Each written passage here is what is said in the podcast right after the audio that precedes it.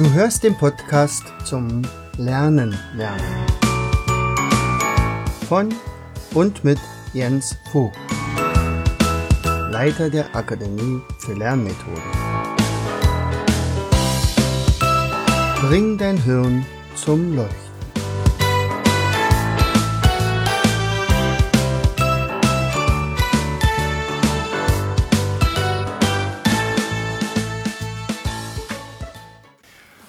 Mein Name ist Jens Vogt und ich lade dich ein in die spannende Welt genialer deutscher Personen, deren Wirken wir oft noch bis heute spüren. Ich nehme dich mit auf eine Reise durch die deutsche Geschichte, die ich selbst als Neugieriger angetreten bin und diese, um diese Persönlichkeiten näher kennenzulernen. Die Beschäftigung mit diesen Menschen macht mich sicherlich nicht zum Experten, aber es ermöglichte mir ein umfangreiches Wissensnetz aufzubauen an denen ich dich gerne teilhaben lasse. Das Wesentliche an meiner Recherche habe ich, wie bei mir üblich, in Mindmaps gepackt, die mein genialer Illustrator Walter Jacobs mit wunderbaren Bildern illustrierte. Anekdoten, Stories zu diesen Personen allerdings finden sich eher in diesem Podcast wieder. Dazu wünsche ich dir viel Spaß. Hallo und herzlich willkommen zu einer weiteren Episode unseres Podcastes Bring dein Hirn zum Leuchten. Hier ist wieder dein Jens. Und heute geht es um einen, ja, einen Hochbegabten. Einen Hochbegabten aus dem Jahre 1777, der da geboren wurde, und zwar als Sohn eines, ja, wie soll man sagen, also Schlachter oder äh, ja, Gärtner oder Lehmbauer, also ein relativ armer Mensch, ein armer Mann, der Vater, äh, die Mutter auch bei. Der Vater selber meinte aber von vornherein, also Bildung ist für ihn nicht wichtig. Äh, am besten ist, er geht gar nicht erst zur Schule und dann ist es gut. Er ging aber zur Schule, allerdings erst nachdem er, als er drei Jahre alt war, seinem Vater die Lohnabrechnung da korrigiert hat, denn der Vater war nebenbei auch noch Kaufmannsassistent und Schatzmeister von einer Versicherungsgesellschaft und da hat der Dreijährige ihm die Abrechnung gemacht. Tja, von wem rede ich? Von einem gewissen Karl, Karl Friedrich Gauss. Und der heute als der Mathematikerfürst oder Mathematikfürst angesehen wird. Also vielleicht einer der oder überhaupt der wichtigste Mathematiker aller Zeiten. Geboren wurde er in Braunschweig, also wurde in eine Zeit geboren, als es auch ein Alexander und Wilhelm von Humboldt gab, ein Immanuel Kant, ein, tja, die Gebrüder Jakob und Wilhelm Grimm. Zu der Zeit begann die industrielle Revolution, das heißt also auch zum Beispiel die Eisenbahn wurde gebaut, die Dampfmaschine äh, hatte ihren Siegeszug und so weiter. Und genau in diese Zeit wird er reingeboren. Zu Anfang äh, reicht es also na, gerade mal zur Dorfschule, klar. Hatte dort einen Dorfschullehrer, der eigentlich auch ein Mathematiker war, aber dann am Ende doch nicht in der Uni angekommen war und naja, er war also frustriert und Damals war es also so, dass ganz viele Kinder in einer Klasse saßen, alle mit ihrer Schiefertafel und er hatte unter anderem diese Geschichte ist übermittelt, eigentlich keine Lust, äh, eine Unterrichtsvorbereitung zu machen und sagt, okay Leute, ich habe euch ja beigebracht, wie man addiert und jetzt addiert ihr mal bitte folgende Aufgabe 1 plus 2 plus 3 plus 4 plus 5 plus 6 und so weiter bis plus 100. Und wer dann fertig ist, der äh, übermittelt mir dann das Ergebnis. Und damit war für ihn klar, also an diesem Vormittag braucht er nichts weiter zu machen. Er kann also seine Zeitung lesen, seinen Apfel essen und gut ist. Mein Karl äh, Friedrich Gauss aber äh, guckte kurz in die Luft und überlegte kurz und überlegte und überlegte. Und dann ging er zum Lehrer, also wenige, also innerhalb von einer Minute, gab ihm dann sozusagen das Ergebnis 5050. Also sagte er, okay, also wie soll das denn gehen? Und dann, also in dem Film zum Beispiel die Vermessung der Welt, da ist diese Szene auch nochmal ordentlich dargestellt, also sehr schön dargestellt. Also er sagte, naja, ich habe nicht gesagt, dass du einfach nur das Ergebnis hinschreiben sollst, sondern dass du das rechnen sollst. Und Er sagte, ja, habe ich doch eigentlich gemacht, weil ich habe mir Folgendes gedacht. Also ich muss ja diese Aufgaben so rechnen und da ich aber zum Beispiel rechnen kann, 1 plus 100 ist gleich 101, 2 plus 99 ist 101, 3 plus 98 ist 101. Also ich stelle fest, ich brauche nur 50 mal 101 zu rechnen und komme dann auf 5050. So. Natürlich kriegt er eine Strafe, weil er sollte ja eigentlich addieren üben.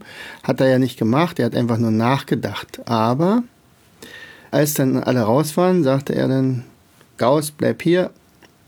So, und dann dachte er, jetzt kriegt er die Strafe nochmal, also nochmal Prügel oder so. Sagt er, hier hast du ein Buch, das liest du dir durch. Das war also ein Mathebuch. Und dann sagt er, nee, kann ich nicht bezahlen. Also du wirst doch nicht bezahlen müssen, du liest es jetzt durch. Und jetzt hatte er tatsächlich entdeckt, da ist einer, der ist hochbegabt, der hat mit von Mathe eigentlich, womit er gar nicht gerechnet hat, dass in, in diesem Haufen von Kindern jemand ist, der so klug sein kann. Er sagt, den muss ich fördern. Das hat er Gott sei Dank auch gemacht, hat dann ihn auch dem Prinzen von Braunschweig vorgestellt, der ein bisschen debil war, aber andererseits auch gesagt hatte, naja, also ähm, gute Leute würde er gerne fördern, unter anderem auch Humboldt. Der allerdings, ähm, den musste er nicht fördern, weil der war von Hause aus ziemlich reich von seiner Familie, aber der Karl Gauss, der war natürlich sehr arm. Und da sagte er, okay, ich, ich hau ein Stipendium raus, nachdem der Lehrer ihm also in höchsten Tönen gelobt hat, dass der also mal später für sein Fürstentum Braunschweig da also große, große Ehre einbringen wird. Er hat ihm also sowohl die hohe Schule bezahlt als auch das Studium, also im Gymnasium und nachher die, das Studium in in Göttingen. In Göttingen ist er dann so eingeschlagen, dass er dort dann auch später Professor für Mathematik wurde. Das alleine schon. Also das hat mich aber auch so ein bisschen an meinen Enkel erinnert, der auch immer mal wieder in der Schule andere Lösungswege hatte für seine Matheaufgaben und dafür also regelmäßig eine 6 bekommen hat, obwohl die Ergebnisse richtig waren. Das hat mich doch gesagt, guck mal, das war damals 17, na, sagen wir mal 97 oder nee, 1787, als, als Gauss praktisch dieses Erlebnis hatte und wie viele Jahre sind jetzt mittlerweile ins Land gegangen und trotzdem kann es in unserem Schulsystem immer noch so geben, dass Lehrer immer nur die eine vorgegebene Rechenweise akzeptieren und alles andere sozusagen weg, also negieren. Und also das kenne ich auch von etlichen Kindern, die bei mir im Seminar waren, total begeistert angefangen haben, Mindmaps zu zeichnen, um dann am Ende dafür eine schlechte Note zu kriegen, weil Mindmaps äh, ist durcheinander, das geht überhaupt gar nicht und das ist auch keine, das ist, das ist Quatsch. Also sowas lassen wir nicht zu. Äh, oder ein, ein ein Plakat in Mindmap-Form geht gar nicht, weil in einem Plakat ist nämlich die Überschrift oben. Ja, also um mal den, den Schwenk in die heutige Zeit zu machen. Also wie wäre Karl Gauss äh, hier bei uns heute angekommen? Also ich fürchte, wenn er an den falschen Lehrer gekommen wäre, wäre es ihm also nicht möglich gewesen, zu diesem Fürsten zu werden, den er, der er dann geworden ist. So, was hat er denn entdeckt überhaupt? Also das wäre jetzt fast ein bisschen zu kompliziert, äh, weil es viel zu viele Sachen sind. Aber geforscht hat er unter anderem Bereich Astronomie. Er hat zum Beispiel auch mal einen, äh, wie heißt der, Kleinplaneten, Zwergplaneten, Zwergplaneten berechnet. Also jemand hatte den gefunden mit seinem Fernrohr und hat den aber dann wieder verloren und Gauss hat den dann berechnet, wo der wieder auftauchen müsste. Und das war auch richtig so. Er hat zum Beispiel die beweglichen kirchlichen Feiertage berechnet, also da ein System, eine, eine Formel für gemacht. Was auch wieder äh, ganz typisch war für seine Karriere, also er hat ja auch viel geknobelt und, und hat viel in der Literatur gelesen und unter anderem damals die Griechen äh, versucht mit Lineal und Zirkel zum Beispiel Vierfachecke zu konstruieren. Das ist ihnen aber nicht gelungen, das ging einfach nicht. Und, und das war also bis zu seinem Zeitpunkt ein mathematisches Rätsel.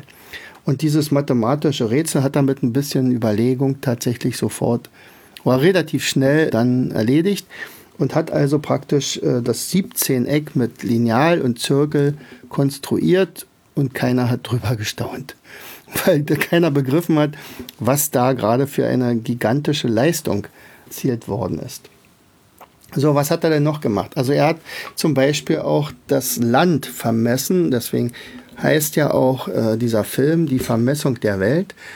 Er hat also äh, praktisch Geräte entwickelt, äh, wo man mit ähm, ja, äh, zum Beispiel Dreiecke äh, konstruieren konnte, die nicht eben sind. Also man, die eine Sache ist ja, wenn ich ein glattes Blatt Papier habe, dann kann ich natürlich ein Dreieck berechnen, das ist ganz klar.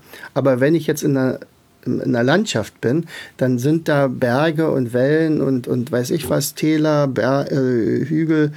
Äh, und das muss ja alles irgendwie mit berücksichtigt werden. Und wie kann man jetzt da ein, ein Vermessungssystem entwickeln? Auch das hat er gemacht. Ja, er hat Forschung gehabt in Richtung Magnetismus. Äh, vielleicht kennst du ja die Maßeinheit ein Gauss. Das hat was mit magnetisch, Mag äh, Magnetismus zu tun. Also das ist ihm zu Ehren so genannt worden. Vielleicht kennst du auch die Gaußsche Glockenkurve. Die Gaußsche Glockenkurve, nicht? Also wo auf der also ein, ein Diagramm ist, wo, wo so ein Hügel ist. Auf meinem Mindmap kannst du es sehen, zum Beispiel unter seinen Entdeckungen. Also beispielsweise die Verteilung von Intelligenz könnte man mit einer gaußschen Glockenkurve darstellen. Also es gibt diejenigen, die also sagen wir mal sehr lernschwach sind, die sind auf der linken Seite. Dann gibt es die, die normal sind.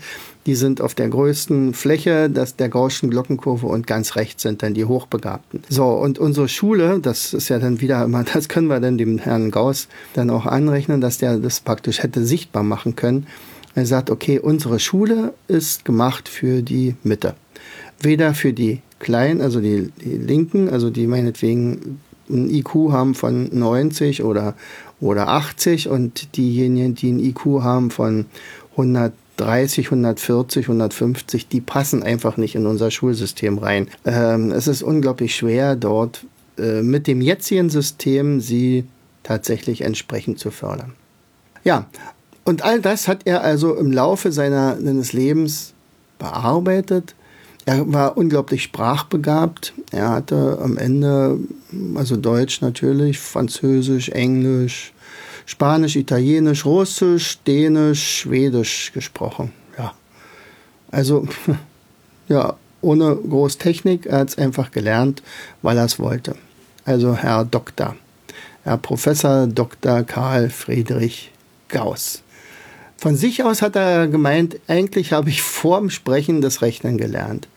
Ja, und ähm, er ist wirklich sehr, sehr anerkannt gewesen, schon zu seinen zu Lebzeiten, auch zu Zeiten von ja, noch Adligen und dem ganzen System. 1849 ist er sogar Ehrenbürger geworden der Stadt Göttingen. Das war also ziemlich neu, dass man sowas werden kann. Und dort in dieser Stadt ist er dann am 23.02.1855 auch gestorben. Und mit ihm dann also tatsächlich sein Vermächtnis. Allerdings war dann nach seinem Tod, das ist auch nochmal vielleicht eine kleine Story, äh, hat sich herausgestellt, er hat ja eigentlich viel, viel mehr äh, entdeckt und entwickelt, aber er hatte eine Eigenschaft und zwar er hat das immer erst veröffentlicht oder irgendwie niedergeschrieben, wenn er für etwas eine perfekte Lösung hatte. Und so kam es dann auch, dass vielen, viele Entdeckungen, die dann in der Zeit dann trotzdem gemacht wurden, aber von jemand anders sozusagen, wo er gesagt hat, ja, das habe ich mittlerweile auch schon gelernt, aber auch schon rausgekriegt. Allerdings äh, hat dann ein anderer den Ruhm eingefahren. Das war ihm aber auch gar nicht so wichtig. So berühmt zu sein, das war er ohnehin. Er hatte immer sein Notizbuch dabei, also immer alle Ideen aufgeschrieben. Er hatte immer irgendwie Zahlen im Kopf, vor allen Dingen faszinierte er sich für Primzahlen. Ja, also Haupteigenschaft in Richtung Perfektionismus, in Richtung lebenslanges Lernen, in Richtung lebenslanges Experimentieren und immer, immer neugierig sein. Er hätte was drum gegeben, äh, wenn er sich mit gleich intelligenten Leuten, sagen wir mal, äh, mehr hätte unterhalten können. Also sicherlich, er hatte Kontakt, er war ja auch befreundet mit Alexander von Humboldt. Er war dann mit ihm sogar noch zusammen, hat zusammen so eine Vereinigung gegründet, den Magnetischen Verein, hat dann auf seinen Anraten dann äh, internationale Beziehungen spielen lassen. Ähm, das Jahr. Er hätte sehr, sehr gerne sich mit Kant getroffen. Also eigentlich war er sogar da in, in Königsberg, aber zu dem Zeitpunkt war Kant schon komplett dement und er konnte sich also mit ihm nicht mehr unterhalten. Also das war für ihn ein ziemlicher Schlag und ja, er ist recht alt geworden. Aber wie gesagt, also seine Zahlen kann man sich auch gut merken, nicht? 77, 55, passt. Also ich hoffe, du hast wieder was bei Neues erfahren von dem Herrn Karl Friedrich Gauss, dem Mathematikerfürst. In diesem Sinne herzlichst, dein Jens. Du hörtest den Podcast Das Lernen lernen. Bring dein Hirn zum Leuchten. Von und mit Jens Vogt, Leiter der Akademie für Lernmethoden. Gerne lade ich dich ein, uns auf unserer Seite zu besuchen Klicke einfach auf www.afl-jv.de. Hier findest du weitere wertvolle Hinweise, die dein Lernen leichter machen. In unserem Shop www.mindmaps-shop.de wirst du viele praxiserprobte Produkte rund ums Lernen finden. Bis zum nächsten Mal. Dein Jens.